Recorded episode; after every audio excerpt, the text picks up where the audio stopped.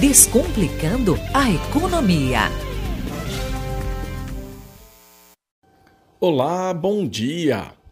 De acordo com o Banco Central do Brasil, o volume das operações de crédito no sistema financeiro nacional alcançou 5,1 trilhões de reais no mês de agosto. Foram 3 trilhões para a pessoa física e 2,1 trilhões para a pessoa jurídica, um aumento de 1,6% em relação ao mês anterior e de 16,8% em relação ao mesmo período do ano imediatamente anterior. Se o volume de crédito cresceu, se engana quem acha que os custos das operações caíram. Pelo contrário, de acordo com a Confederação Nacional do Comércio de Bens, Serviços e Turismo, CNC, as taxas de juros nas linhas de crédito para as pessoas físicas cresceram 13,5 pontos percentuais em um ano. De acordo com as estatísticas monetárias e de crédito do Banco Central, a taxa média de juros das concessões de crédito em agosto foi de 2,1% ao mês, que parece razoável, embora ainda seja alto. Já nas novas concessões para as famílias, as taxas chegaram a 3,6% ao mês. Isso dá algo próximo aí a 54% ao ano. No relatório da pesquisa de endividamento e inadimplência do consumidor de setembro de 2022, a CNC informou que o percentual de famílias que relataram ter dívidas a vencer alcançou 79,3% do total de lares no país. É um número expressivo. Seguindo os padrões de 2021, as dívidas com cartão de crédito são de longe as maiores, 85,6% do total. Lembrando que o crédito rotativo é aquele que apresenta as maiores taxas do mercado.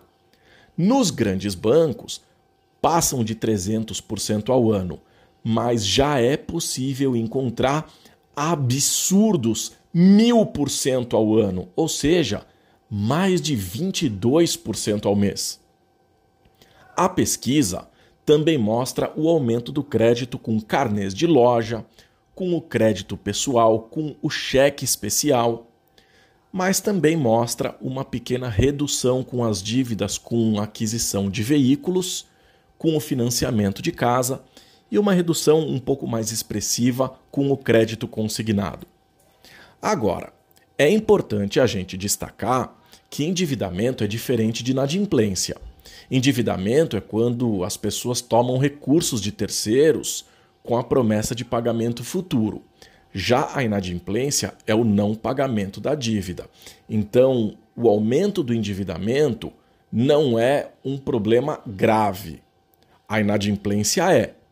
E a inadimplência do crédito total do sistema financeiro, que considera atrasos superiores a 90 dias, permaneceu estável em agosto, de acordo com o Banco Central, em torno aí de 2,8%, 3%.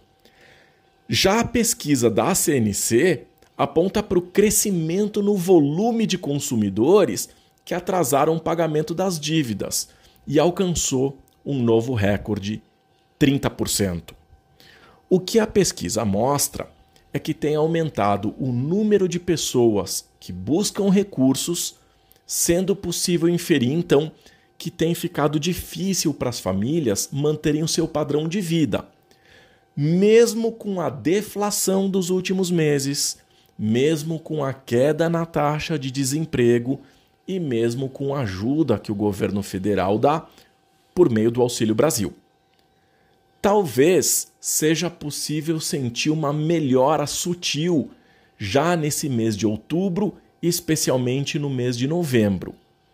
Mas o meu medo é que as pessoas se animem demais e saiam se endividando na Black Friday e no Natal que se aproxima.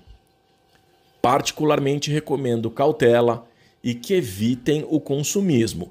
Entendo que ainda não é momento para grandes alegrias. O segundo turno das eleições também está chegando e o resultado pode alterar o cenário econômico.